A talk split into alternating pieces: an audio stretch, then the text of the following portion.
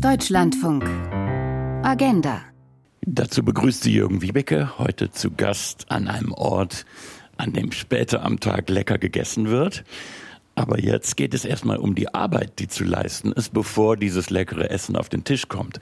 Wir melden uns nämlich aus dem Restaurant Blümchen in Freiburg. Und zwar deshalb, weil hier mit neuen Arbeitszeitmodellen experimentiert wird. Überall in der Gastronomie und auch in vielen anderen Branchen fehlen ja derzeit Arbeitskräfte. Umso erstaunlicher, was hier jetzt angeboten wird, nämlich weniger Stunden zu leisten fürs gleiche Geld. Unser Thema also in Agenda die Vier-Tage-Woche als Wettbewerbsvorteil? Fragezeichen. Fragezeichen auch in Ihre Richtung, unsere Hörerinnen und Hörer.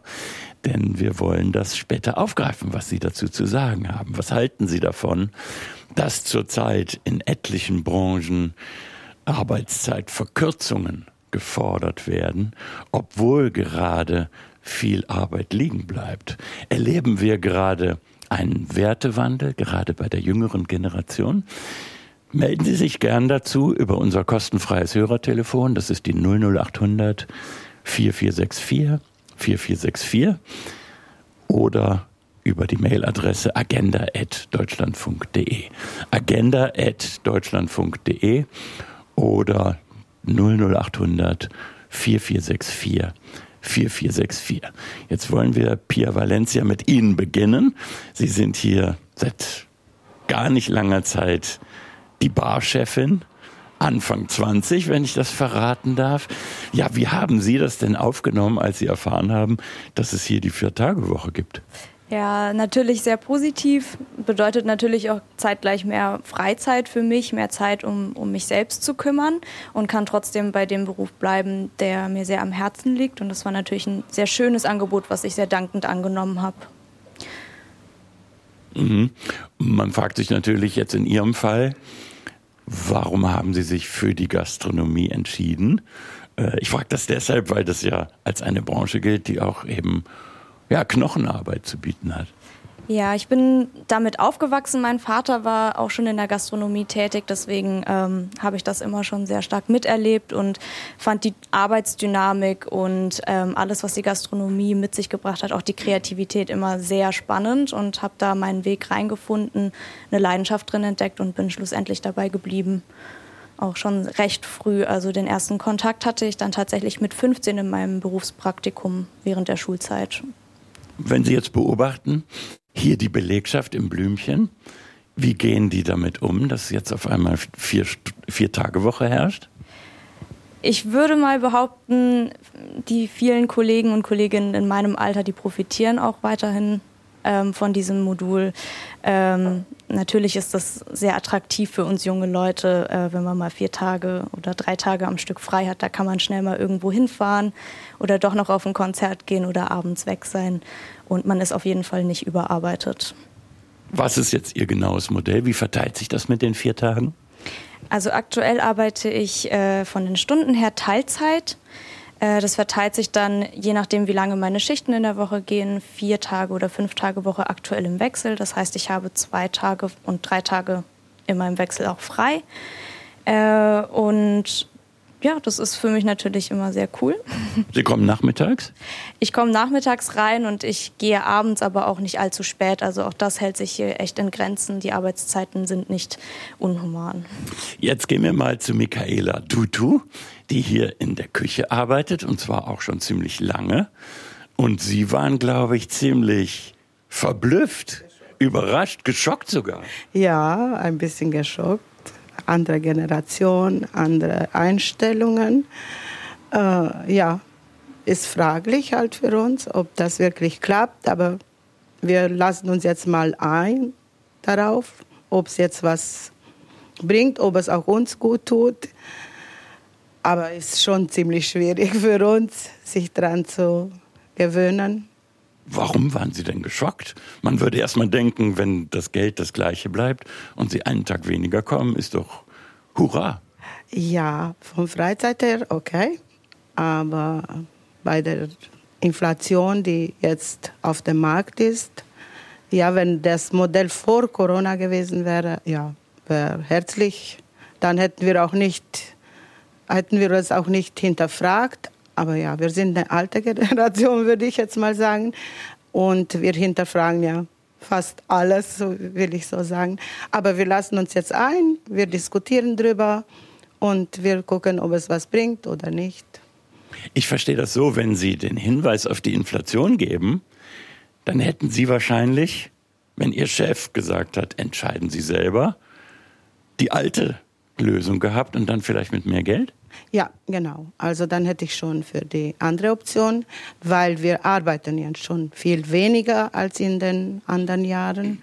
Ich hätte dann für die Option, also wenn die freie Wahl gewesen wäre, dann hätte ich gesagt, okay, ich bleibe bei meinen Stunden für eine Gehaltserhöhung und äh, ich kann mir das gar nicht anders vorstellen. An dem Tag, als Ihr Chef mit dieser Nachricht gekommen ist, da wird doch in der Küche beim Essen zubereiten über nichts anderes geredet worden sein.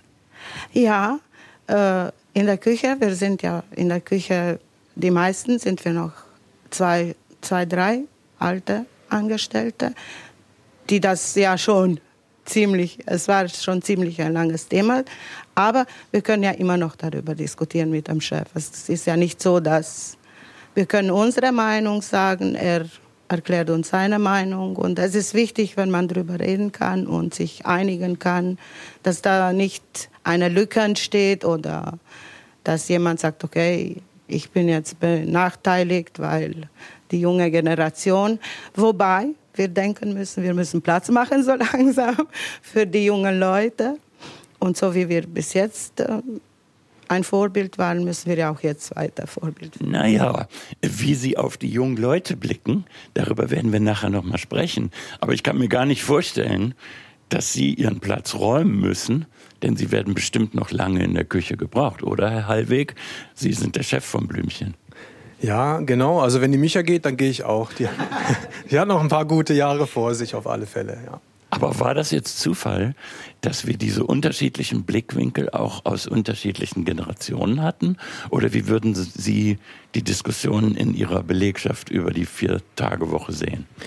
Ja, das sind jetzt ähm, zwei ähm, interessante Exemplare, die ich da zufällig rausgegriffen habe, weil die Micha ist natürlich ganz, ganz alte Schule. Sie ist ähm, aufgewachsen, so wie ich auch, mit sehr, sehr viel mehr Arbeitszeit, als wir jetzt schon ähm, vor, vor dem Wechsel hatten.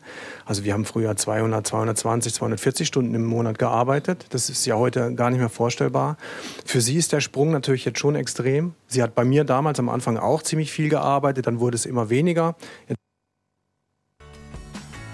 Äh, sie kam jetzt schon mit dem neuen Arbeitszeitmodell zu uns herein. Also die äh, kannte jetzt bei uns auch noch nichts anderes.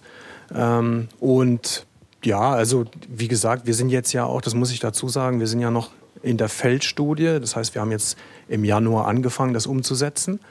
Und ähm, wir müssen auch noch ein paar Stellschrauben hier und da drehen, damit es dann halt für jeden passt. Das Schöne ist ja daran, dass ähm, wir flexibel sind wir können ja eigentlich jedem das bieten, was er braucht und was er möchte. Wir haben jetzt auch zum Beispiel Mitarbeiter in der Küche, für die ist es ganz toll, dieses Modell, weil jetzt ein, eine Dame hat zum Beispiel die Möglichkeit, ihr Kind in den Kindergarten zu bringen und wieder abzuholen und dann zwischendrin zu arbeiten. Solche Sachen äh, sind dann eine Möglichkeit. Also da gibt es viel, vielerlei Dinge, die wir da äh, steuern können und wir können es eigentlich dann für jeden so machen, wie er es braucht. Das werden viele begeistert aufnehmen.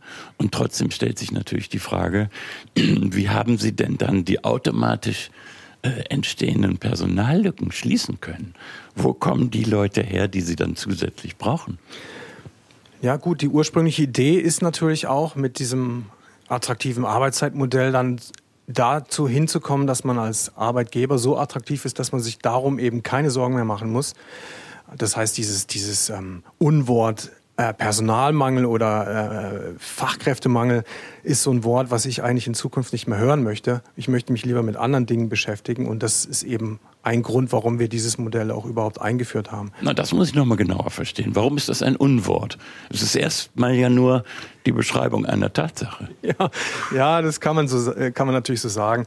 Aber es ist schon so, dass wir äh, in der Branche, vielleicht auch zu Recht, uns natürlich da sehr darauf äh, konzentrieren und fokussieren und das als Grund auch nehmen, warum alles so schlecht läuft. Natürlich haben wir einen Mitarbeiter- und Fachkräftemangel, aber eben auch nicht jeder. Also jeder, sag ich mal, ist seines eigenen Glückes Schmied und muss die Dinge so steuern, dass es für ihn funktioniert. Und wenn ich jetzt einfach nur sage, oh Mist, wir haben keine Mitarbeiter, wir haben keine Fachkräfte, was mache ich, was mache ich, äh, und, und, und warte, dass irgendwas besser wird, dann werde ich lange warten. Und deswegen habe ich für mich entschlossen, andere Wege zu gehen. Wir wollen mal hören, ob das, was wir hier aus dem Restaurant hören, ob man das als Trend verallgemeinern kann. Und als erste möchte ich, dazu Sandra Warden begrüßen von der DEHOGA. Das ist ja der Deutsche Hotel- und Gaststättenverband, der die Branche vertritt. Schönen Gruß, Frau Warden, nach Berlin. Schönen guten Morgen. Ja, das, was Sie jetzt gehört haben, hören Sie das vielfach aus der Gastronomie oder ist das etwas, was Ihnen zunächst mal sehr exotisch vorkommt? Äh, nein, es kommt uns nicht exotisch vor. Ähm, dieses Label Vier-Tage-Woche ist tatsächlich noch relativ neu. Da gibt es ein paar Unternehmen, die damit äh, experimentieren. Auf unternehmensspezifischer Ebene auch überwiegend gute Erfahrungen gemacht haben. Äh, aber was es ja schon sehr, sehr lange gibt in der Branche, ähm, sind tatsächlich sehr flexible Arbeitszeitmodelle, die nicht unter dem Label Vier-Tage-Woche laufen aber letztlich gar nicht äh, viel anderes sind. Wir haben über 40 Prozent Teilzeitbeschäftigte in der Branche und ich kenne tatsächlich Betriebe, also vor allen Dingen mittelständische und kleinere Betriebe, wo es so viele Arbeitszeitmodelle gibt wie Beschäftigte, weil für jeden versucht wird, ähm, ja, die passenden Zeiten zu definieren. Die Bedürfnisse der Mitarbeitenden sind ja sehr, sehr unterschiedlich. Wir haben jetzt so ein bisschen dieses Generationenthema gehört. Ähm, das ist aber, glaube ich, viel breiter breiter, die Thematik. Also ich kann ja auch ganz junge Leute haben, die super ehrgeizig sind und sagen, ich will jetzt ein paar Jahre lang richtig reinklotzen und richtig Karriere machen. Und ich kann auf der anderen Seite, und das ist ein sehr häufiges Thema, ähm, Menschen haben, die in bestimmten Lebensphasen, wenn die Kinder kommen oder wenn man die Eltern pflegt, äh, mit den Arbeitszeiten äh, runter muss. Und das Tolle an der Gastronomie ist tatsächlich, dass es äh, für all diese Bedürfnisse dann tatsächlich auch Betriebe gibt, in denen man die gut umsetzen kann. Das hängt halt sehr, sehr stark davon ab, wann im jeweiligen Betrieb auch die Gäste da sind und wie viele Stunden man eben über die Öffnungszeiten abdecken möchte und muss. Können, können Sie uns denn sagen, äh, wie groß die Lücken gerade in der Gastronomie sind? Also wo die Menschen herkommen sollen, die Herr Hallweg auch in der Zukunft braucht? Ähm, wir haben aktuell ungefähr 30.000 als offen gemeldete Stellen, also Stellen, die die Betriebe bei den Arbeitsagenturen angezeigt äh, haben, im Gastgewerbe insgesamt, also Hotellerie und Gastronomie zusammen. Ähm, wir gehen davon aus, dass das nur die Spitze des Eisberges ist, äh, weil sehr viele Betriebe ihre Stellen auch gar nicht melden. Äh, also die echte Zahl wird wahrscheinlich ungefähr beim Doppelten liegen. Das ist in der Branche allerdings auch nicht ungewöhnlich. Also äh, wir haben ja sehr, sehr viele ähm, ja, also zum Beispiel Studierende, die mal eine Zeit lang arbeiten, Leute, die ein, zwei Jahre in einem Betrieb sind und dann weiterziehen. Ähm, es ist also nicht ungewöhnlich, dass man immer relativ viele Stellen offen gemeldet hat, aber es ist schon so, dass wir insbesondere seit der Corona-Pandemie schon von sehr, sehr vielen Betrieben hören, dass die Problematik des Fachkräfte, aber auch des allgemeinen Arbeitskräftemangels sich seitdem verstärkt hat. Tja, jetzt haben Sie doch das Wort gesagt, was Sascha Hallweg nicht mehr hören möchte. Und wir wollen jetzt das, was wir heute am Beispiel der Gastronomie diskutieren, auch ein wenig auf andere Branchen beziehen. Und ähm, ein erster Überblick vielleicht dazu von Bettina Köster. Ja, auf dem Arbeitsmarkt herrscht ziemliche Unruhe in den vergangenen Monaten, das wir in Deutschland eigentlich gar nicht so sehr kennen. Massive Streiks, auch heute, wir haben es wieder in den Nachrichten gehört, in unterschiedlichen Bundesländern hat der öffentliche Nahverkehr Streiks angesagt und auch durchgeführt. Und die Deutsche Bahn hat einen Riesenstreik gemacht im, im Januar, den viele wahrscheinlich äh, so schnell auch nicht vergessen. Die medizinischen Fachkräfte in den Arztpraxen.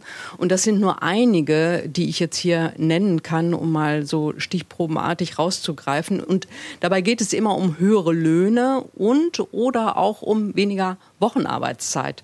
Beispielsweise von 38 auf 35 Stunden in der Woche, so wie das die Lokführergewerkschaft GDL fordert. Noch gibt es da keine Einigung, aber klar ist, man braucht auch Anreize für die Arbeitnehmerinnen, denn mit dem Fachkräftemangel haben fast alle zu kämpfen. Deshalb habe ich mal die Hotelkette 25 Hours ähm, mit denen Kontakt aufgenommen. Die haben nämlich eine Vier-Tage-Woche schon eingeführt. Und in der Regel arbeiten dort die Mitarbeitenden neun Stunden am Tag, also vier Tage und dann neun Stunden. Und erprobt wurde das Ganze schon im November ähm, vergangenen Jahres ähm, in, in Hamburg. Und dann wurde es nach und nach auf alle Hotels übertragen. Der, also in, in Köln war der Anfang äh, schon 2022. Und Marco Markowski, der General Manager des 25 Hours Hotels, der zieht schon eine Bilanz. Die positivste Erfahrung, die wir tatsächlich auch gesammelt haben, ist die Bindung, die Bindung von dem Team selber an das Hotel. Ich kann da als Beispiel mal wunderbar die Küche auch mit reinsetzen.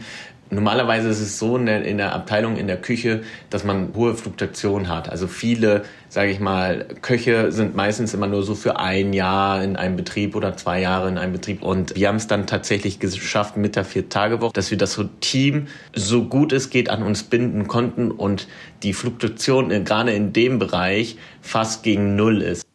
94 Prozent der Mitarbeitenden haben sich dort übrigens für eine Vier-Tage-Woche entschieden. Sie wurden also vorher gefragt, ob sie das machen wollen. Und da war es übrigens auch so, dass gerade die jungen, Leuten da, jungen Leute besonders interessiert war. Und das Hotel sieht diese Umstellung durchaus auch als Wettbewerbsvorteil auf der Suche nach guten Fachkräften. Jetzt gibt es natürlich auch andere Branchen, die zwar genauso qualifizierte Mitarbeiter suchen, aber dabei ganz andere Wege gehen. Microsoft zum Beispiel, das Hightech-Unternehmen, setzt ganz klar auf hybrides und flexibles Arbeiten. Der Personalchef Reinhard Nissel mit dem habe ich auch. Wir wollten bewusst nicht sagen, die Arbeitswoche sind diese vier Tage oder die drei Tage oder die fünf Tage, sondern dass man die, die Vertrauensarbeitszeit so fest vorgegeben hat und dann innerhalb dieser Zeit sich jeder Mitarbeiter und jede Mitarbeiterin das so einteilen kann, wie es am besten funktioniert. Und deswegen war es keine bewusste Entscheidung zu sagen, es sind dann vier Tage, sondern wir wollten ein, ein klares Commitment hin zu dem Thema Flexibilität. Das heißt, die MitarbeiterInnen arbeiten 40 Stunden die Woche und zwar ohne zwingend in der jeweiligen Niederlassung im Büro zu sein. Das ist, da ist oft dann nur ein ganz, ganz kleiner Teil physisch in Büros anwesend. Der Rest arbeitet dort, wo es ihm gefällt. Zu Hause, im Café. Microsoft spricht da, wir haben es eben schon gehört, ähm, von Herrn Nissel, dass dass das Vertrauensarbeitszeit ist. Das heißt, man trifft sich ab und zu im Team, im Unternehmen und da spricht man sich aber auch sehr eng ab, wer jetzt woran wie arbeitet und wo. Und äh, nur in den Bereichen, in denen Kundenkontakt oder andere Außenkontakte notwendig sind, da haben Sie Kernarbeits- oder beziehungsweise Anwesenheitszeiten. Es gibt also im Moment ganz unterschiedliche Arbeitsmodelle, die erprobt werden auf dem Arbeitsmarkt. Und die Gewerkschaft Verdi macht gerade auch Befragungen in unterschiedlichen Unternehmen ob und wie sich die Menschen dort vier Tage Woche vorstellen können und ob sie das gern machen würden. Vielen Dank, Bettina Köster. Und jetzt wollen wir mal hören, was denn die Arbeitgeberseite dazu sagt. Ich sage es mal vereinfachend für die Arbeit von Holger Schäfer, Arbeitsmarktökonom beim Institut der deutschen Wirtschaft. Herr Schäfer, guten Tag. Schönen guten Morgen. Machen Sie sich langsam Sorgen bei dem, was Sie bisher gehört haben? Ja, ich mache mir Sorgen, allerdings nicht nur aufgrund äh, der Äußerungen, die äh, man so hört äh, im Hinblick auf die Vier-Tage-Woche und Arbeitszeitverkürzung, sondern natürlich vor allem im Hinblick auf den demografischen Wandel, der vor uns liegt. Ähm, wir haben eine große Anzahl von sehr geburtsstarken Jahrgängen, die jetzt ab sofort eigentlich das Rentenalter erreichen. Die müssen ersetzt werden auf dem Arbeitsmarkt durch Jahrgänge, die weit schwächer sind, teilweise nur halb so stark besetzt sind. Und äh, da gehen uns also Millionen äh, Menschen aus dem Arbeitskräftepotenzial verloren. Und ähm, wir überlegen uns natürlich aus so einer volkswirtschaftlichen Perspektive, wenn wir das Arbeitsangebot, also auch unseren Wohlstand äh, konstant halten, also mindestens konstant halten wollen, dann müssen wir halt Wege finden, diese Schrumpfung zu kompensieren. Und da gibt es halt verschiedene Wege. Ich kann Zuwanderung intensivieren, ich kann die Erwerbsbeteiligung erhöhen, äh, ich kann die Arbeitszeit erhöhen oder produktiver werden. Und ich glaube, dass wir in der Lage sind, die also schon relativ weit fortgeschritten ist. Uns bleibt gar nicht mehr so viel Zeit, äh, auf diese Entwicklungen wirklich zu reagieren, weil der, also der Höhepunkt der dieser Babyboomer-Verrentung erreicht so 2030 seinen Höhepunkt. Das ist ja gar nicht mehr lange hin. Das heißt, uns bleiben gar nicht mehr so viele Jahre, um so aus, äh, also so komplizierte Dinge zu äh, erreichen, wie die Erwerbsbeteiligung zu erhöhen. Das ist, sind langfristige Verhaltensweisen und Muster, die ändern sie nicht von einem Jahr auf das andere, selbst wenn man wüsste, wie das funktioniert, was gar nicht der Fall ist. Aber selbst wenn man da ein Rezept hätte, braucht es lange Zeit, bis das wirkt. Und ähm, die Zeit haben wir jetzt gar nicht mehr. Und das heißt, wir, uns bleibt gar nicht mehr so viel an Instrumenten übrig, was wir machen könnten, um diese demografische Schrumpfung zu kompensieren. Und wenn dann in dieser Situation halt über Arbeitszeitverkürzung äh, äh diskutiert wird, äh, dann ist das natürlich kein Beitrag zur Lösung. Wir haben zum Glück nach den Nachrichten noch reichlich Zeit, um diese Thematik zu besprechen. Falls Sie sich einmischen möchten mit eigenen Erfahrungen, eigenen Berichten, eigenen Kommentaren, 00800 4464 4464 oder agenda.deutschlandfunk.de. Nach den Nachrichten sind wir zurück in Freiburg.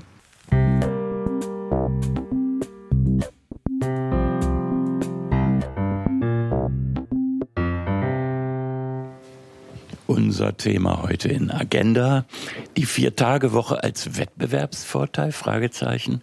Wie Unternehmen mit neuen Arbeitszeitmodellen experimentieren.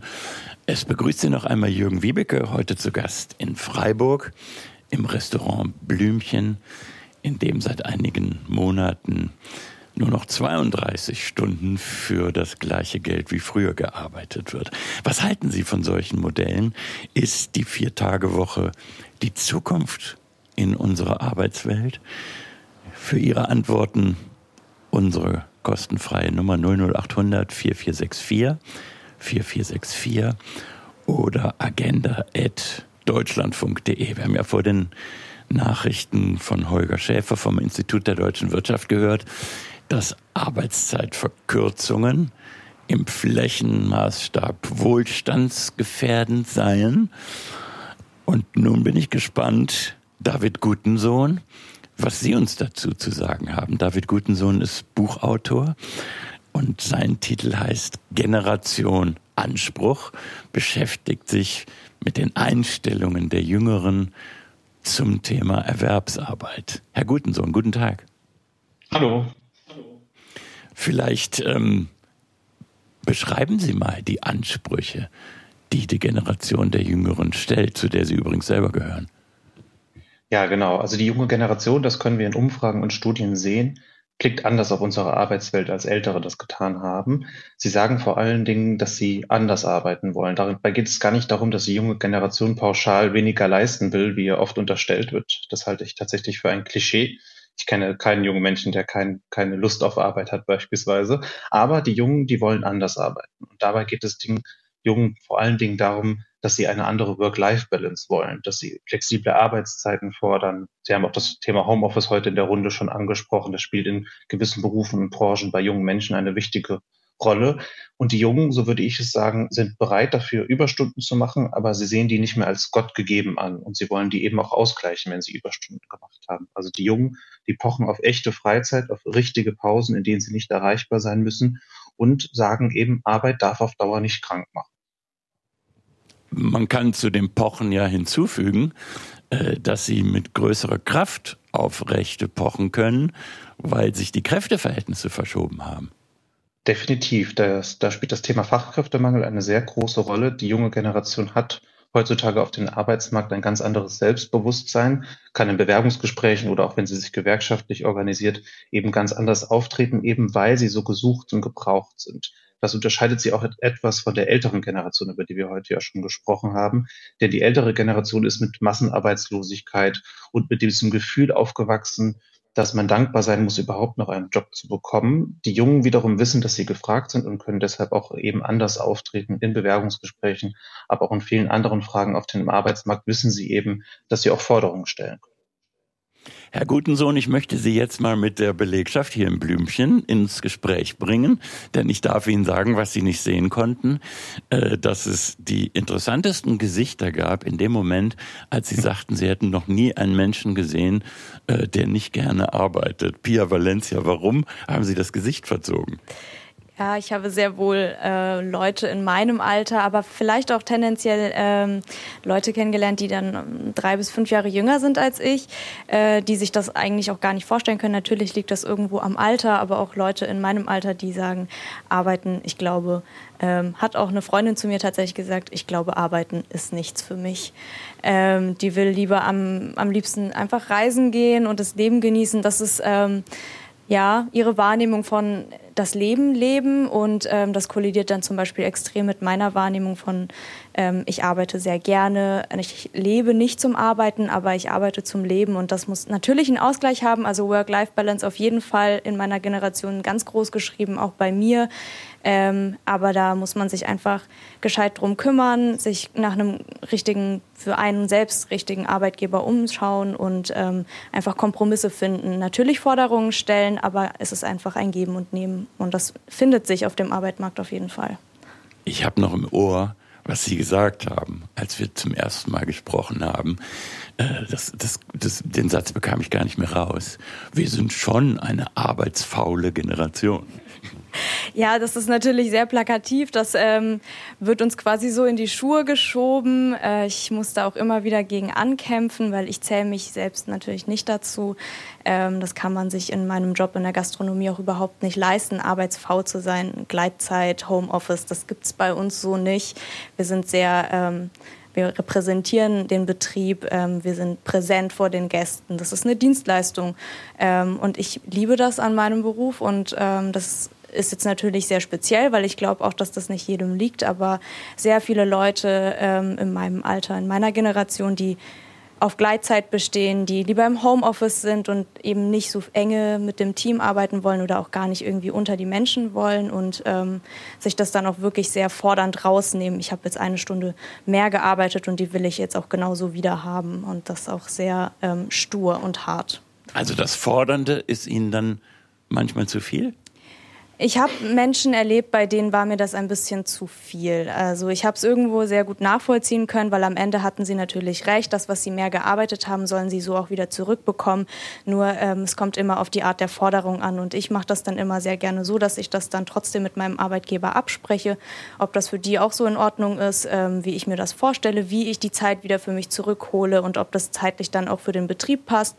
Da bin ich einfach ein riesen Teamplayer. Ich bin sehr solidarisch. Das ähm, ist mir sehr wichtig, aber ich habe auch eben schon das Gegenteil erlebt, Leute, die gesagt haben, ja, das ist ja nicht mein Problem, wenn die dann keine Leute haben und ich fehle jetzt einfach, weil ich möchte in den Urlaub und ich habe die Überstunden, das steht mir zu.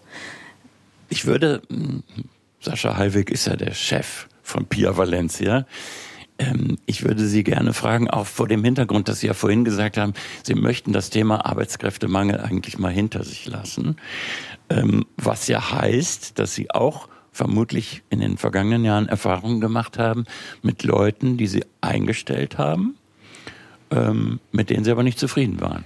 Ja, die Erfahrung hat so ziemlich jeder Gastronom gemacht.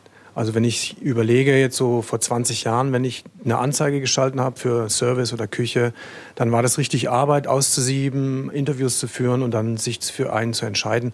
Und das ist halt definitiv heute einfach nicht mehr so. Ähm, Anzeigen schalten ist für die meisten sowieso eigentlich gar nicht mal zielführend, weil da sowieso nichts bei rauskommt. Also wir selber hatten jetzt nicht so massiven Mangel. Also wir hatten immer den Vorteil, dass, dass wir aus den eigenen Reihen wieder Leute reinbekommen haben. Ähm, das hängt aber an vielen Faktoren, aber das ist auch nicht für jeden so, so durchführbar.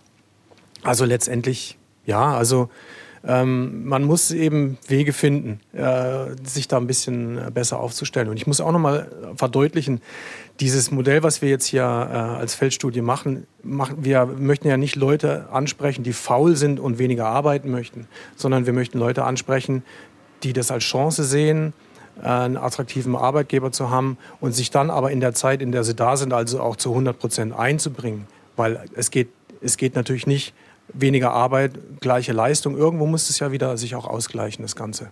Frau Duto, wie sehen Sie das denn? Denn Sie haben ja ähm, die Generation, über die wir jetzt gesprochen haben, naja, in der eigenen Familie, weil Sie drei Kinder haben.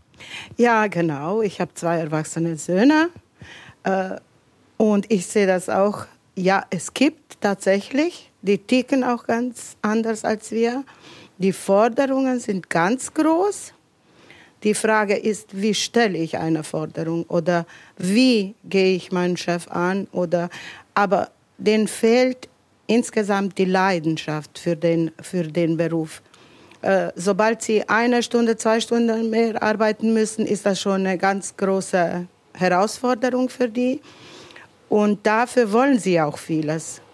Äh, wir haben ja auch Überstunden geschoben. Klar haben wir die Zeit auch gekriegt.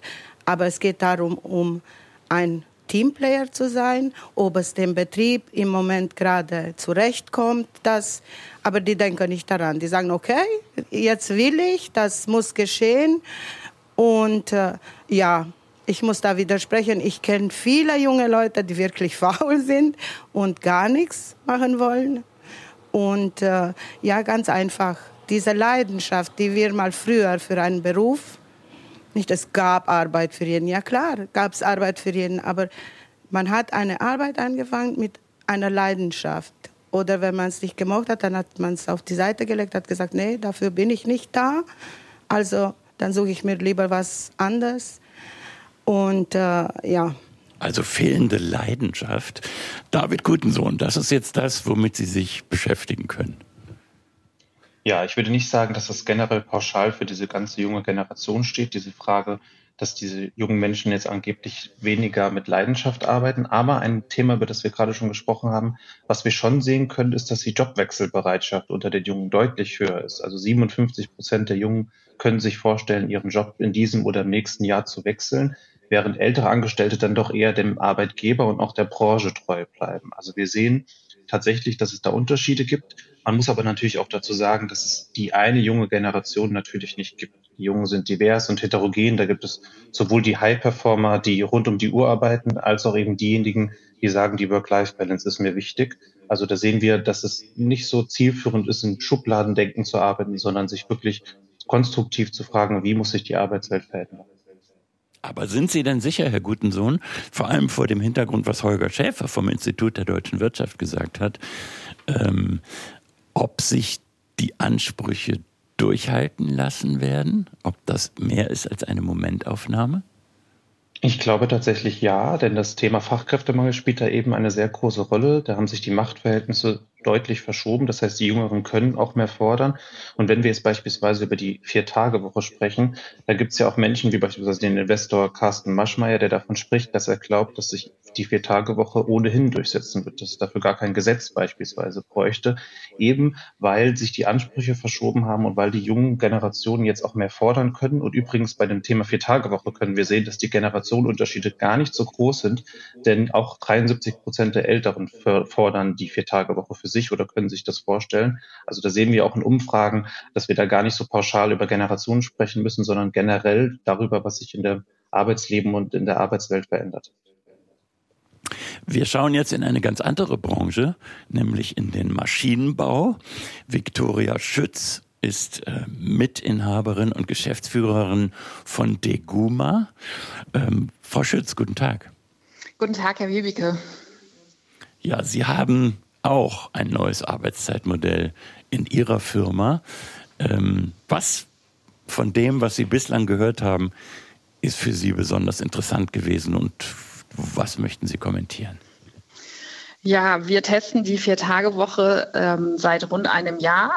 Das bedeutet 34 Stunden bei vollem Lohnausgleich statt vorher 40 Stunden. Und ähm, ich finde jetzt interessant, dass sich die Diskussion so ein bisschen äh, versteift hat auf die äh, Generation Z, weil das ist gar nicht zum Beispiel unser Hauptgrund gewesen, das zu machen, sondern es geht ja auch darum, wie Menschen, die schon voll im Arbeitsleben stehen, ihr Arbeitsleben mit ähm, ihrem Privatleben vereinbaren können, und zwar im Sinne von Kinderbetreuung, aber auch Elternbetreuung, die ja auch immer mehr anfallen wird im Privaten. Und ähm, ja, das Thema Sorgearbeit, das eben ja auch stattfinden muss, das äh, hört man in den Berechnungen immer nicht so, in diesen Arbeitsmarktberechnungen, aber das ist ja ein sehr wichtiger Punkt für viele Menschen. Aber Frau Schütz, Sie sprechen jetzt nicht wie eine Firmenchefin, sondern eher wie eine Gewerkschafterin. ja gut, das ist eben ähm, mein Anspruch als Unternehmerin, äh, den Menschen im Mittelpunkt zu sehen. Und natürlich wollen wir ja auch Geld verdienen und damit auch Geld für Investitionen haben und ähm, weitere Sachen. Aber im Grunde genommen sind das auch meine Werte. Wir haben hier Werte zusammen auch erarbeitet und ich habe eben auch geschaut, was treibt mich eigentlich an, äh, Unternehmerin zu sein. Und bei mir ist es eben nicht das, und ich glaube, das ist auch bei vielen überschätzt, zumindest im Mittelstand, dass es immer nur ums Geld geht, sondern es geht eben darum, wie können wir hier alle gut zusammenarbeiten. Sie hatten sich ja vorgenommen, in Ihrer Geschäftsführung jetzt ähm, einen, eine Zwischenbilanz zu ziehen. Also was ist äh, mit, dieser, mit diesem neuen Modell bislang gut gelaufen und was eher nicht? Was können Sie denn bisher dazu sagen? Was hat sich wirklich verändert? Also der Ursprung war, dass wir für äh, sechs Monate testen. Wir werden auch wissenschaftlich begleitet durch die TU Ilmenau und wir haben dann nach sechs Monaten oder nach fünf Monaten, als wir dann die Auswertung angefangen haben, gemerkt, dass es, dass wir keine fundierte Aussage treffen können. Es haben sich ein paar Sachen verbessert, also äh, die Motivation war höher, die Krankheitskrankentage sind runtergegangen und die Stimmung äh, ist besser geworden im Unternehmen. Ähm, alle waren ein bisschen ausgeglichener und ähm, wir konnten aber jetzt, was die Produktivität oder den Umsatz betrifft, keine Aussagen treffen. Wir hatten da so ein paar Kennzahlen vorbereitet und dann haben wir entschieden, das noch, diesen Test nochmal um sechs äh, Monate zu verlängern und äh, das wird jetzt Ende März sein. Wir sind da gerade auch wieder in den Auswertungen und wir haben gemerkt, dass sich mit der Zeit ähm, die Gegebenheiten sogar verbessern. Also es wird ja oft von so einem Effekt geredet, den es am Anfang gibt, wo sich alle mehr anstrengen und dann äh, funktioniert das mit der höheren Produktivität und irgendwann wird sich das wieder ausgleichen. Wir haben bisher genau das Gegenteil wahrgenommen. Aha, das ist aber ein wichtiges Stichwort. Das heißt, Sie versprechen sich von reduzierter Arbeit eine höhere Produktivität. Oder ein bisschen anders formuliert, dass man in weniger Stunden das Gleiche schafft. Genau, ja verblüffend. Sa Sascha Hallweg nickt. Ja, ich nicke, weil ich das genauso sehe. Also bei, in unserer Branche ist es jetzt ja noch sogar ein bisschen einfacher. Man kann an Stellschrauben drehen, um das Ergebnis positiv zu beeinflussen. Also meine Idee ist eigentlich ja auch nicht zu sagen, ich zahle jetzt äh, allen das Gleiche für weniger Stunden, sondern ich möchte dann am Ende auch dabei was, was raushaben. Und wenn ich die richtigen Leute anspreche und die den Job machen, äh, dann können die bei mir natürlich auch mehr leisten. Das heißt, sie können, äh, es können ein, ein, äh, das stabilere Team kann äh, effizienter sein, die Produktivität kann steigen und ähm, im Endeffekt kommt es bei mir letztendlich darauf an, was bleibt unterm Strich hängen, also was ist der Gewinn und jetzt die einzelne Prozentzahl, wie viel Prozent Personalkosten oder wie viel Prozent Wareneinsatz oder so, spielt dann nicht so die große Rolle, sondern es geht ums Gesamtergebnis. Und da bin ich ganz sicher, dass wir das ähm, positiv beeinflussen können. Und das, also ich gehe sogar davon aus, und das hoffe ich, dass nach diesem Jahr äh, der Studie, dass ich rausfinde, ach schau mal, ich habe sogar ein besseres Betriebsergebnis als, als vorher. Aber das versuche ich mir vorzustellen. Wenn Sie, Pia Valencia, den fünften Tag nicht hier sind, dann können Sie in der Zeit auch keine Cocktails mixen. Das ist richtig. So soll es ja auch sein. Also Arbeit bleibt bei der Arbeit. Ne? Wenn ich zu Hause bin, dann ähm, darf ich auch einfach privat sein und werde nicht von der Arbeit aus angerufen. Das ist natürlich, kann natürlich immer mal passieren, dass ich angerufen werde und gefragt werde, kannst du bitte einspringen?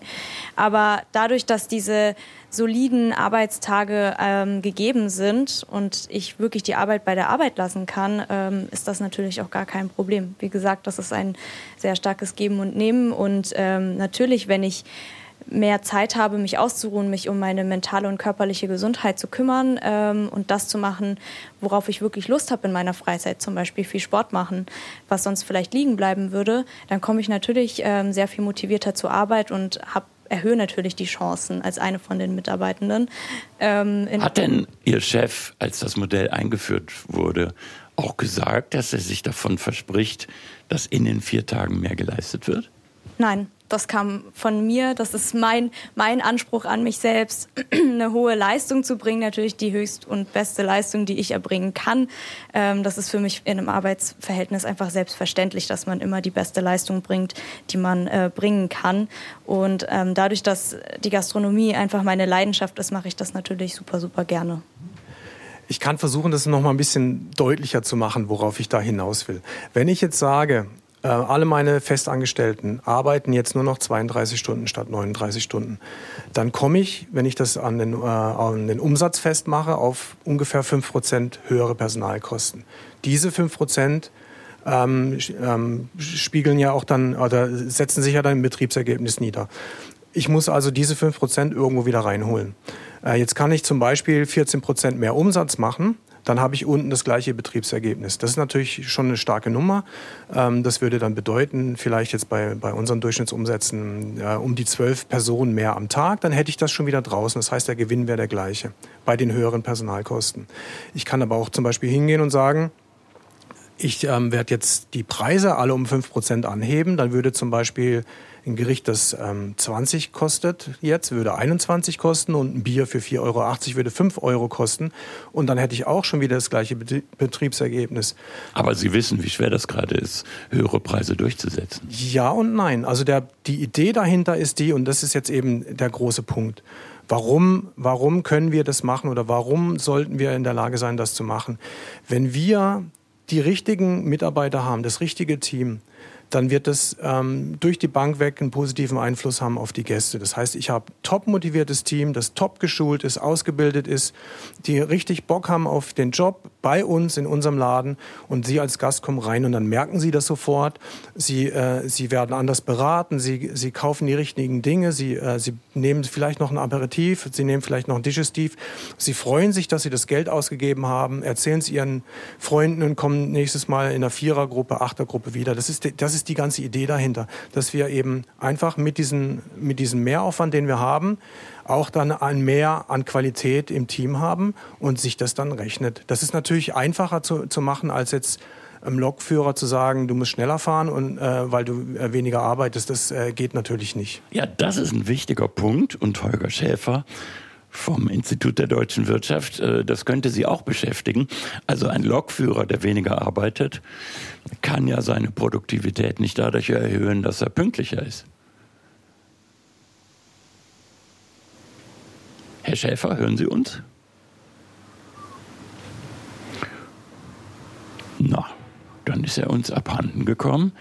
Ähm, Viktoria Schütz, das, was wir jetzt hier gehört haben, als Erfahrung von Sascha Heiweg, wie, in welcher Weise können Sie das beziehen auf Ihre Erfahrungen in Thüringen im Maschinenbau?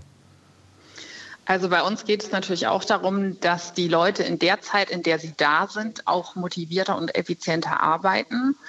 Und das ist sozusagen ja der Deal. Also ne, man muss weniger kommen, aber dafür ist man in der vorhandenen Zeit eben auch voll da.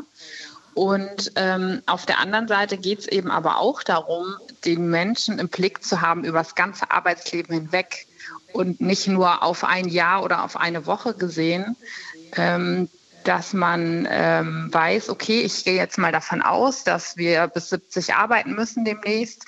Und äh, wie kann ich in dieser Zeit äh, die Mitarbeiter gesund und motiviert halten? Und ähm, es geht ums Thema Krankentage, die sind bei uns drastisch gesunken im letzten Jahr. Und es geht auch darum, eben motiviert zu bleiben und ähm, verschiedene ja, Lebensphasen auch meistern zu können. Und äh, das holt das ja auch wieder raus. Ähm, also wir machen das nicht über Kostenerhöhungen zum Beispiel, sondern weniger Krankheitstage und höhere Motivation. Das ist, äh, hat einen erheblichen Effekt. Ja, Frau Dutu, Sie haben gerade gestaunt bei dem, was Sie gehört haben. Ja, genau, bis 70 arbeiten. Das sehe ich schon ein bisschen schwierig. Also in der Branche weil es ist schon eine harte Arbeit. Aber naja, vielleicht schaffen ja, wir das sogar. Aber das ist ja sozusagen das, was die Situation, die wir haben, ähm, genauso wie wir die Situation mit dem Arbeitskräftemangel haben und die Situation, dass uns Pflege- und Kinderbetreuung fehlen. Und da, ähm, wenn man sagt, okay, wir arbeiten in Zukunft alle bis 70, weil wir vielleicht 80 oder 90 werden. Und das geht gar nicht anders, immer so lange eine Rente zu finanzieren für so viele Menschen. Dann muss man ja eben gucken über die Lebenszeit hinweg der Menschen, wie kann man das ausgleichen. Und vielleicht ist das dann auch ein Punkt, das ist jetzt hier nicht das Thema, aber dass man sagt, jemand, der körperlich arbeitet, davon haben wir ja auch ganz viele Menschen im Maschinenbau, ähm, wird innerhalb seines Lebens irgendwann mal die Arbeit wechseln oder eben eher eine sitzende Tätigkeit machen oder jemand, der immer sitzt, vielleicht sich auch mal mehr bewegen müssen, damit das überhaupt so viele Jahre funktioniert mit der Arbeit. Wie gut funktioniert das in der Küche, Frau Dutu? Also ich jetzt im Moment kann ich sagen, ja, okay, kann ich jetzt nicht sicher sagen in zehn Jahren, dass äh, das noch genauso funktioniert. Aber ich glaube, da hängt es auch von äh, den Personen ab. Es hängt auch von äh, der körperlichen Anstrengung. Äh, wir versuchen ja auch immer, äh, auch diejenigen, die kränklicher sind und so, weniger zu überfordern und auch mal zu unterstützen.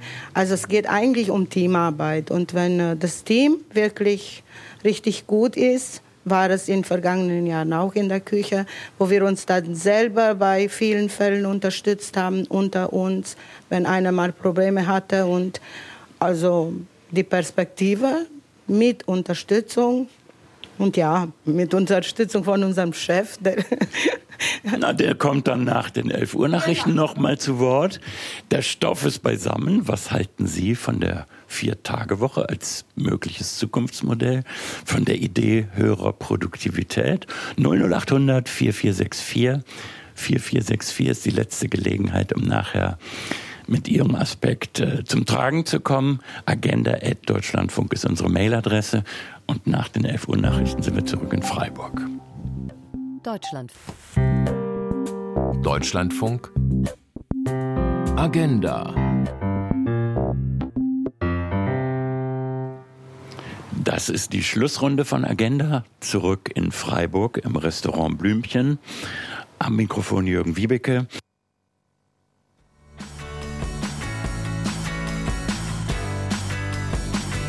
Wirken möchte. So, wir hatten jetzt eine kleine Störung, die bitte ich zu entschuldigen. Überhaupt hat manches nicht so geklappt, aber sollte es jetzt weiter mit Holger Schäfer, Arbeitsmarktökonom, Institut der deutschen Wirtschaft. Sie waren uns vorhin kurz abhanden gekommen. Sie sind wieder da, Herr Schäfer? Ja, ich hoffe, Sie hören mich. Ja, prima. Also Sie haben wahrscheinlich die Gegenargumente zu Ihrer äh, Position gehört. Vier-Tage-Woche bedeutet für Sascha Hallweg, auch für Viktoria Schütz, die das als Deal bezeichnet hat, höhere Motivation, erwünschter geringerer Krankenstand, höhere Produktivität. Das leuchtet Ihnen ein oder nicht? Äh, Im Einzelfall mag das schon äh, so sein. Im Grunde genommen kann sich das ja jeder Hörer selber überlegen ob er in der Lage ist, die Arbeit, die er bisher in fünf Tagen gemacht hat, äh, ohne Qualitätsverlust auch in vier Tagen machen zu können.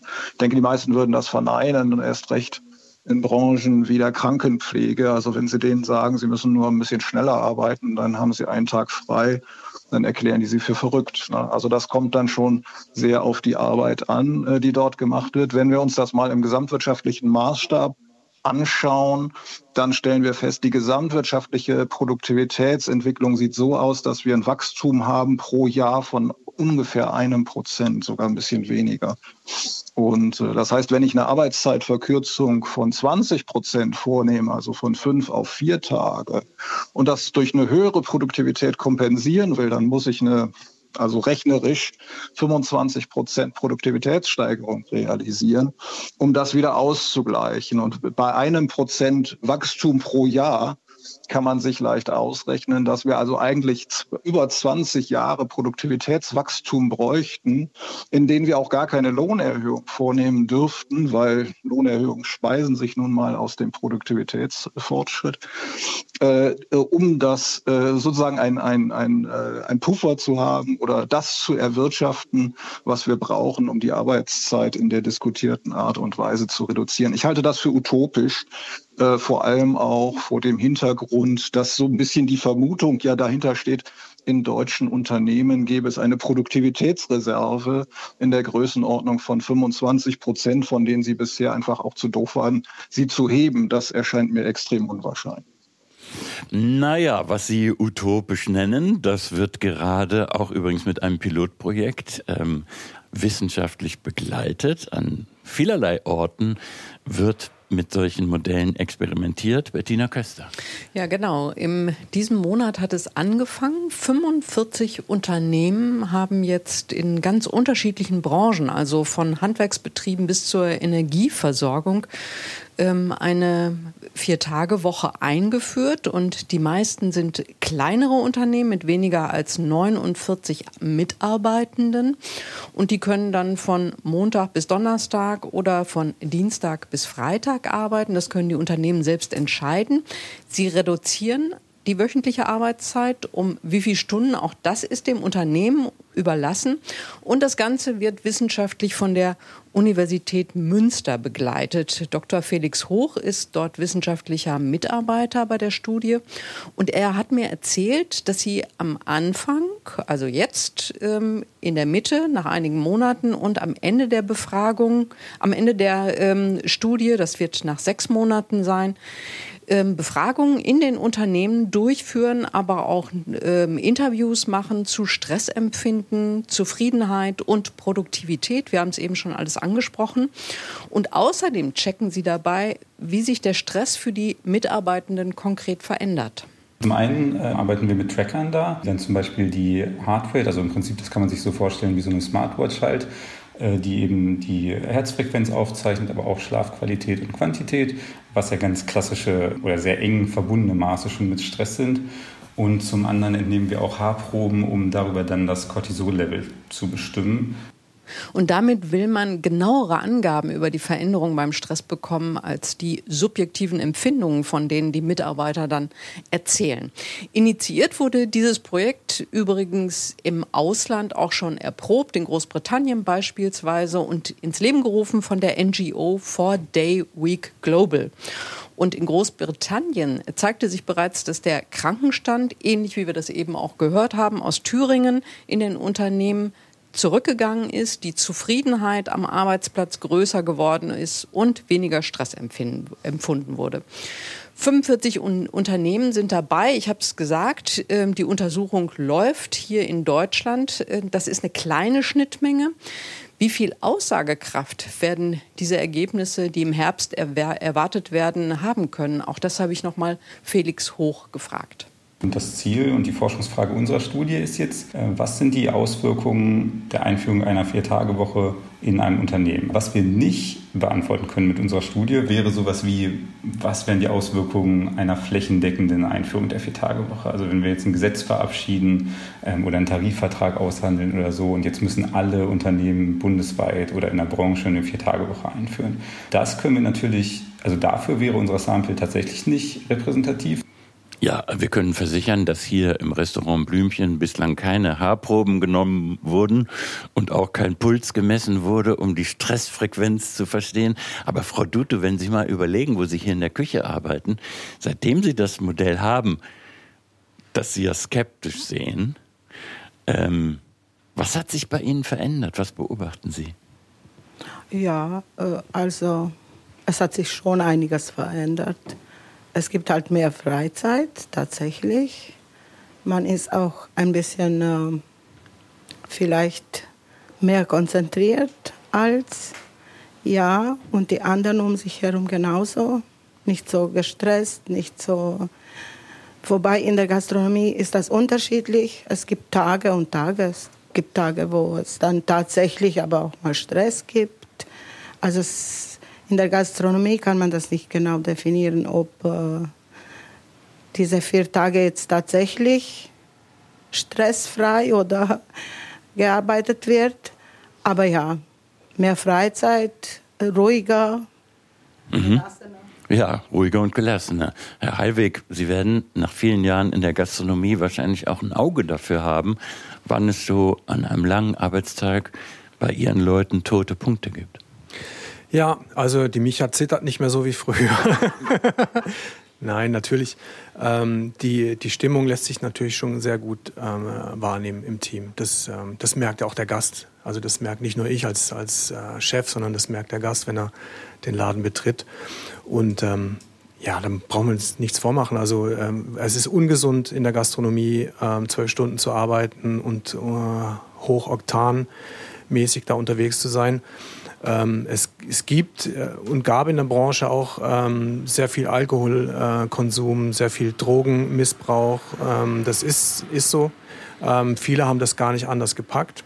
Und das ist natürlich kein gesunder Weg und äh, das ist auch keine Zukunft. Und der Punkt ist eigentlich auch der, jetzt zumindest mal in unserer Branche, äh, vieles wurde halt in der Vergangenheit geleistet auf dem Rücken der Mitarbeitenden und das, da müssen wir uns von entfernen, zumal ja auch unsere Branche immer noch so ein bisschen einen schlechten Ruf hat. Man hört immer wieder, ach ja, Gastro ist nicht so, lass mal die Finger davon. Das muss aufhören. Die Gastro ist eine super Branche und ähm, wir als Arbeitgeber müssen unser, unseren Teil dazu beitragen, dass die äh, Mitarbeitenden das auch wirklich so empfinden aus tiefstem Herzen. Und das ist ein toller Job. Und dann haben wir eben auch nicht diesen äh, Mitarbeitermangel oder Fachkräftemangel mehr zu verzeichnen. Jetzt haben Sie es gesagt und nicht ich. Lassen Sie uns mal hören, was wir inzwischen für Reaktionen bekommen haben. Wir schalten nach Köln ins Funkhaus zu Michael Röhl. Ja, und äh, wir haben sehr vielfältige Reaktionen bekommen. Jürgen Wiebecke, äh, deutliche Mehrheit ganz klar, die ein Vier-Tage-Modell mit weniger Arbeitsstunden und vollem Lohnausgleich ablehnen. Das Thema der Sendung, das passe einfach nicht in der Zeit, heißt es da, das Land sei einfach nur noch sowas von krank. Es gibt einen Arbeitskräftemangel und wir diskutieren ernsthaft über die Vier-Tage-Woche. Oder das sei ein Paradebeispiel dafür, dass wir in Deutschland ein elitäres Problem Problem haben. Wir wollen viel bis sehr viel verdienen, ohne entsprechende Leistung äh, zu bringen. Und dann auch noch vielleicht der Hinweis, dass dann, wenn es keine deutliche Mehrarbeit in Deutschland gibt, dass das Land dann teilweise im Chaos versinke. Da geht es um den ÖPNV, aber auch um das Gesundheits-, das Pflegesystem und das Bildungssystem. Es haben Hörerinnen und Hörer angerufen, die gesagt haben, klar, ich habe das schon gemacht. Computerhändler zum Beispiel, ein Mitarbeiter dort in einem Einkaufszentrum in Berlin, der gesagt hat, schon 2008 vier Tage und äh, an den Tagen zehn Stunden gearbeitet. Und der erzählt von einer sehr, sehr hohen Belastung und die Hoffnung, dass er dann dadurch, dass er drei Tage frei hat, die ein oder andere Städtereise machen konnte, die hat sich nicht bewahrheitet, weil äh, der er einfach zu sehr auch gestresst war. Und das ist auch eine Sorge, die insgesamt auch unsere Hörerinnen und Hörer haben, dass sie sagen, da wird etwas in vier Tage gepresst, 38,5, 39 Stunden. Das bedeutet weniger Gespräche mit Kollegen, weniger kreative Kaffeepausen, äh, wo vielleicht dann auch mal die besten Ideen auch entstehen können und eine durchaus auch gestresstere Stimmung. Also eher da äh, Skepsis, dass tatsächlich das mit den vier Tagen ähm, auch gelingen kann. Jetzt habe ich natürlich auch ein paar positive Beispiele ähm, mit dabei. Eine Hörerin, die uns äh, zum Beispiel sagt, dass sie seit mehreren Jahren Montag bis Donnerstag eine Bürotätigkeit hat und dass sie viel konzentrierter und effektiver arbeiten kann, wenn sie dann drei Tage frei hat. Viermal zehn Stunden, also sie arbeitet tatsächlich nun die volle Stundenzahl. Äh, da würde sie sogar mehr schaffen, als wenn sie fünfmal acht Stunden arbeiten würde. Ähm, ein anderer hat die Arbeitgeber nochmal mit ins Spiel gebracht und er sagt, die Entwicklung ist doch positiv. Äh, die Menschen sind glücklicher und können ihr Leben mitgestalten und sind dadurch auch motivierter und auch leistungsbereiter. Das ist ja auch eine Hoffnung, die Sie, glaube ich, auch äh, in Freiburg da gerade auch gehört haben. Der Hinweis nochmal, was eben Bettina Köster gesagt hat, dass Studien zeigen, da ist mehr Produktivität äh, möglich. Und vielleicht äh, eine letzte Hörerin, die aus dem Gesundheitsbereich sich gemeldet hat und seit vielen Jahren die Viertagewoche äh, dort auch praktiziert. Und sie sagt, ihre Kinder haben von dieser Regelung sehr profitiert. Die studieren jetzt die Kinder und sie wollen später auch mal in dieser Vier-Tage-Regelung arbeiten. So viel aus Köln. So viel aus Köln.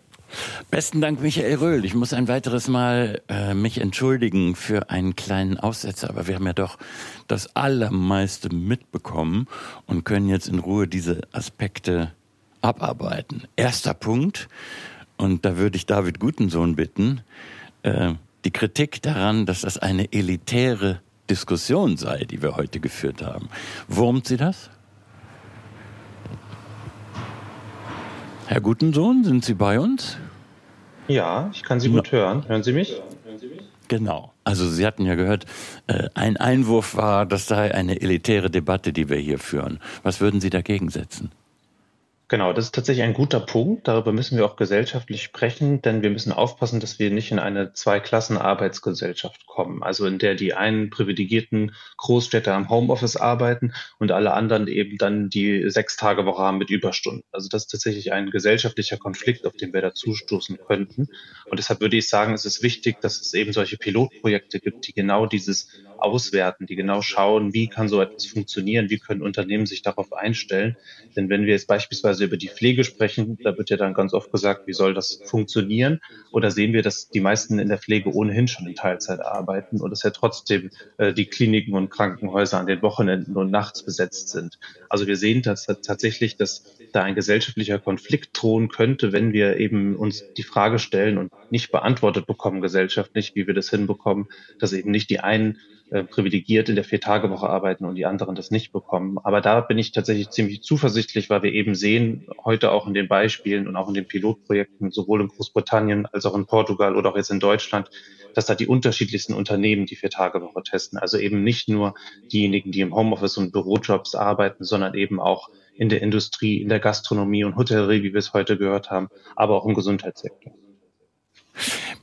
Also, dass Sie die Sorge artikulieren, dass es da Spaltungen ähm, in den Belegschaften gibt. Die einen können das machen, die anderen können das nicht. Holger Schäfer vom Institut der deutschen Wirtschaft, das könnte von Ihnen gekommen sein, obwohl Sie eigentlich mit Herrn Gutensohn äh, inhaltlich nicht viel gemein haben. Ja, ich muss noch mal zu diesen äh, Studien, diesen Pilotversuchen äh, was sagen.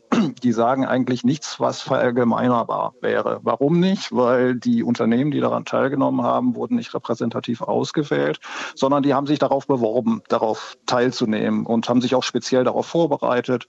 Und ähm, insofern lassen sich die Ergebnisse, die dort äh, gefunden sind, aber auch nur für diese teilnehmenden Unternehmen wirklich feststellen und eben nicht für andere Unternehmen. Zweites Problem ist, wir haben keine Vergleichsgruppen in diesen Studien, sondern ähm, wenn eine Veränderung eintritt, meinetwegen es gelingt einem Unternehmen, die Produktivität zu erhöhen, dann wissen wir gar nicht genau, war das aufgrund der Arbeitszeitverkürzung, die man gemacht hat, oder war es aufgrund irgendeines anderen Faktors? Es gibt ja sehr viele Faktoren, die auf die Produktivität einwirken. Also da bräuchte ich eine Vergleichsgruppe oder ein Vergleichsunternehmen, was eben die Arbeitszeitverkürzung nicht vorgenommen hat und kann dann schauen, wie hat sich dann die Produktivität in, diesem Unternehmen entwickelt. Das ist der zweite Punkt und letztendlich vielleicht der gewichtigste Einwand, Produktivität wurde in diesen Studien gar nicht konsistent gemessen, sondern es wurden lediglich Indikatoren der Produktivität äh, gemessen, die aber wirklich ähm, die, die Wertschöpfung nicht wirklich gut abbilden. Teilweise also in manchen äh, Studien wie der in England, da wurde zum Beispiel der Umsatz gemessen, aber der Umsatz ist eben kein guter Indikator für Produktivität, weil Sie können den Umsatz auch konstant halten, indem Sie Leistungen von außen zukaufen. Also was ist es, was die Produktivität letztlich steigert? Ähm, Viktoria Schütz äh, vom Unternehmen Deguma in Thüringen.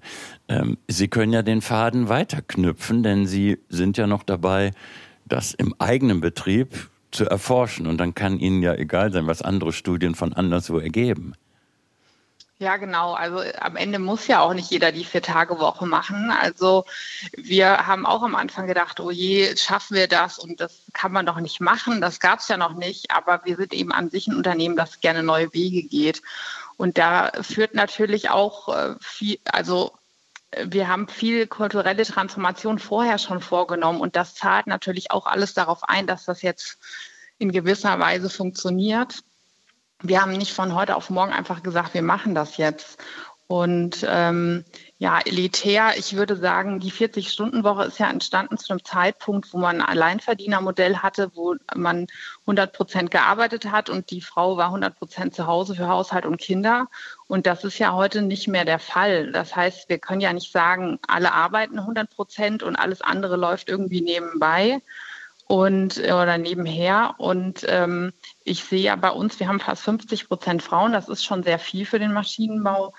Und ich möchte nicht immer nur die Teil Frauen in Teilzeit haben, sondern das ist aber das normale Modell. Und so gehen viele Frauen auch ins Berufsleben. So fangen Frauen oft schon hier auf dem Land auch mit der Ausbildung an, dass sie wissen, sie werden eigentlich irgendwann für den Rest ihres Lebens in Teilzeit ähm, sein. Und da, da, ist sozusagen dadurch schon so ein ähm, Motivationskick, äh, nur die Motivationsloch drin, wo ich merke, dass da die Ambitionen fehlen, ähm, Karriere zu machen. Und das verspreche ich mir eben auch aus so einem Modell, wo man weiß, ich kann mit weniger Stunden auch hier einen Beitrag leisten, dass ich dadurch eben auch nochmal die Produktivität erhöhe. Ähm, eins möchte ich ja noch wissen, Frau Schütz. Ähm, wir wissen ja, dass es dem Maschinenbau gerade nicht allzu gut geht. Mhm. Angenommen, die Konjunktur würde jetzt brummen und Sie könnten auf einmal viel mehr produzieren als momentan. Wäre das dann gleichzeitig das Ende Ihres Modells? Äh, nein, wir würden dann mehr Menschen einstellen. Und ähm, wie gesagt, es geht ja darum, sofern wir die finden, ähm, aber es geht eben auch darum, die Krankentage sind eben auch erheblich gesunken und diese Loyalität und diese Mitarbeit, das ist überhaupt nicht aufzuwerten. Das kann man eben auch nicht ähm, berechnen, bezahlen, ähm, wie die Menschen. Wir haben auch keine Kündigungen gehabt im letzten Jahr, außer einer wegen einer Fortbildung ähm, oder einer Weiterqualifizierung hat niemand mehr gekündigt. Das heißt, ähm, diese Motivation, auch zusammen was zu erreichen und äh, loyal zu sein, das sind eben Sachen, die kann man nicht berechnen und die zählen aber sehr viel für ein Unternehmen. Äh, Sandra Waden von der DEHOGA, dem Deutschen Hotel- und Gaststättenverband. Ähm, wie bewerten Sie denn das deutliche Votum aus äh, unserer Hörerschaft, das eher skeptisch eingestellt ist? Das kann ich äh, aus einer gesamtgesellschaftlichen, volkswirtschaftlichen Perspektive äh, sehr gut nachvollziehen. Bin persönlich auch der Überzeugung, dass wir in einer schrumpfenden Gesellschaft, in der dann auch alle weniger arbeiten, ähm, wahrscheinlich nicht die erforderlichen Zeiten abdecken werden, weil es eben mit Produktivität alleine auch nicht getan ist, sondern weil es manchmal einfach auch darum geht, ähm, ja, eine, eine bestimmte Stundenzahl äh, abzudecken.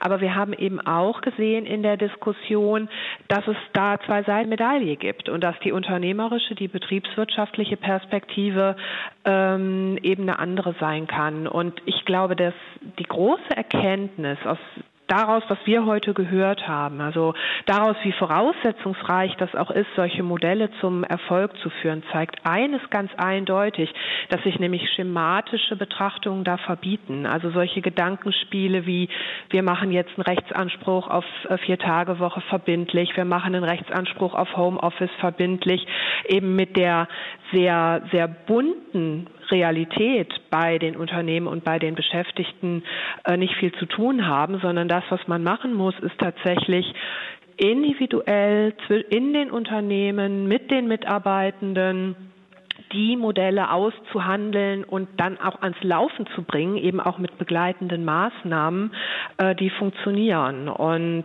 ähm, wir müssen da, wir müssen unbedingt noch einen Punkt besprechen, der auch auf der Seite der Skeptiker zu hören war, äh, wie sich Arbeitsleben halt unter verkürzter Arbeitszeit verändert. Da hieß es ja, es gibt dann nicht mehr das Schwätzchen und den kleinen Kaffee zwischendurch. Die kreative Pause, die Arbeit, so hieß es, wird dann zusammengepresst. Frau Dutu, wie sehen Sie das aus Ihrer Perspektive in der Küche? Also so sehe ich das nicht jetzt unbedingt. Dadurch, dass wir jetzt weniger arbeiten, heißt es jetzt nicht, dass wir nicht äh, genauso viel schwätzen wie wir auch vorher. Ja, die Zeit nehmen wir uns einfach. Wir dürfen es ja auch. Äh, keiner verbietet es uns. Und äh, ja, wir haben da noch keine schlechte Erfahrung gemacht durch die verkürzte Arbeitszeit. So viel zur Küche. Wie ist es an der Bar, Pia Valencia? Ja, äh, Kaffee, Kränzchenpause gibt es bei uns in der Gastronomie jetzt so natürlich nicht. Ähm, dafür ist dieser Beruf ja auch bekannt. Äh, ich denke schon, dass mit einer Vier-Tage-Woche irgendwo erwartet wird, sei es von einem selbst oder vom Arbeitgeber, ähm, dass man in einer komprimierteren Zeit effizienter arbeiten kann. Diese Möglichkeit besteht. Ich denke, dass wir da hier ähm, super Chancen haben, ähm, neue Arbeitsmodule zu schaffen für junge Menschen, die für uns sehr attraktiv sind und damit auch einfach wieder mehr ähm, ArbeitnehmerInnen gewinnen können und ähm, auch wieder mehr Freude an der Arbeit schaffen können. Ja, das würde mich auch, Sascha Heilwig, von Ihrer Seite des Chefs hier im Restaurant ähm, interessieren, äh, wie Sie diesen Einwand sehen, dass die Arbeit dann verdichtet wird und und äh, die kleinen Pausen zwischendurch. Früher hätte man das Beispiel mit dem mit dem Stift, äh, mit dem Spitzer gewählt, dass man mal im Büro einen Stift anspitzen kann, wenn man gerade ein bisschen müde ist. Ja, also das, äh, wie ich das vorhin schon versucht habe zu klären, äh, ich sehe das jetzt so, äh, die Arbeit wird verdichtet, aber von Leuten, die, die damit halt klarkommen. Also der Unterschied ist einfach der, wenn ich, äh, wenn ich äh, Personal suche und ziehe mir das von der Straße und gebe denen irgendwas zu tun und lerne die irgendwie ein, die machen dann den Job, mehr schlecht als recht, ist es ein Unterschied, als wenn ich Leute äh, im Team habe, die den Job können und Bock drauf haben, die werden einfach mit weniger Arbeitsleistung, also mit weniger Stunden mehr leisten. Das funktioniert es in der Gastronomie hervorragend, nicht vielleicht in allen anderen Berufen auch, wobei ich denke auch, ein Bürojob würde ich auch mal sagen, ich meine, ich, ich habe selber jetzt gerade auch einen und ich weiß, dass ich nach vier, fünf Stunden, dass bei mir auch die Luft raus ist. Und was ich dann nach, nach noch mache, ist dann auch fragwürdig. Habe ich denn die anderen drei Stunden wirklich noch die gleiche Arbeitsleistung oder wäre es besser, ich packe das in den nächsten Tag? Ich würde ja zum Schluss noch ganz knapp wissen wollen, hoffen Sie, dass die Konkurrenz in der Gastronomie bei dem alten Modell bleibt, damit Sie die Besten hier hinkriegen? Nein, auf keinen Fall. Also ich würde mir wünschen, dass, dass es für uns so gut funktioniert, dass andere auf den Zug auch aufspringen und dass die Branche allgemein einen Schub nach vorne macht, was jetzt die Wertschätzung angeht. Also das wäre für mich ein großes Ziel. Das nehmen wir jetzt als Schlusswort für heute. Agenda diesmal zu Gast in Freiburg im Restaurant Blümchen. Wir haben über die Vier-Tage-Woche als mögliches Modell für die Zukunft gesprochen. Jürgen Wiebeke bedankt sich für Ihr Zuhören. Pardon nochmal für die kleinen Pannen zwischendurch. Im Großen und Ganzen hat es ja dann doch ganz gut geklappt.